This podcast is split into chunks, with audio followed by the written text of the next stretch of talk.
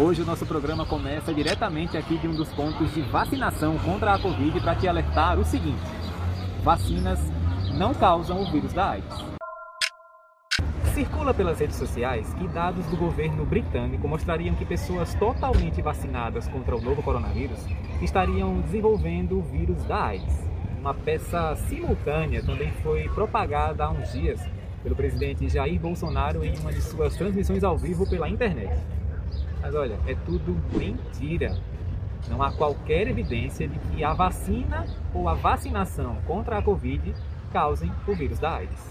Segundo a agência Lupa, o texto que circula por aí propaga essa mentira a partir de uma interpretação equivocada de tabelas que mostrariam um suposto dano progressivo causado ao sistema imunológico a partir da imunização.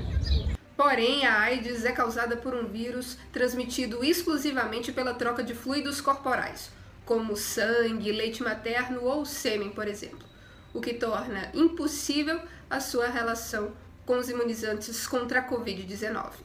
E para ajudar nesse combate à desinformação, o conteúdo propagado pelo presidente em suas redes sociais foi excluído tanto do Facebook como do Instagram.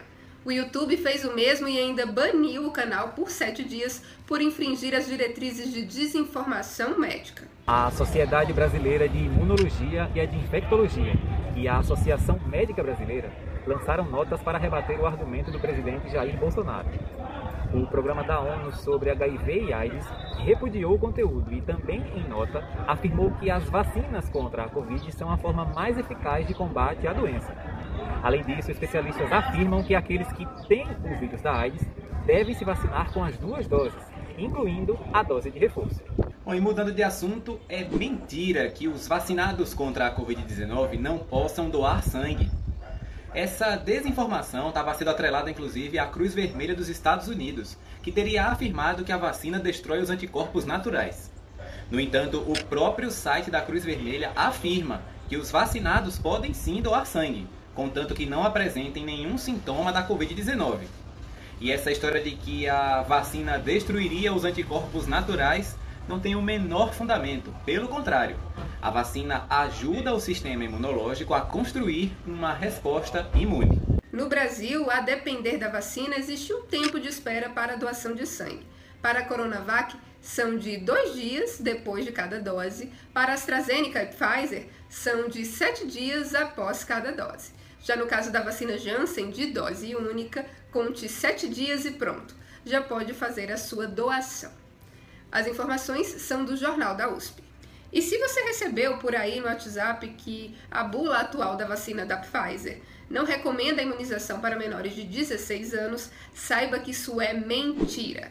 Ao G1, a farmacêutica reforçou que a bula atual indica sim o imunizante para adolescentes com 12 anos ou mais. Tanto que em junho a Anvisa autorizou o uso da vacina nos adolescentes a partir de 12 anos, depois que a Pfizer apresentou estudos desenvolvidos fora do Brasil e aprovados pela agência, que comprovaram a eficácia e a segurança do imunizante para este grupo. Ou seja, nada de barrar a garotada na hora de se vacinar, tá ok? E nós ficamos por aqui com mais um recado para vocês.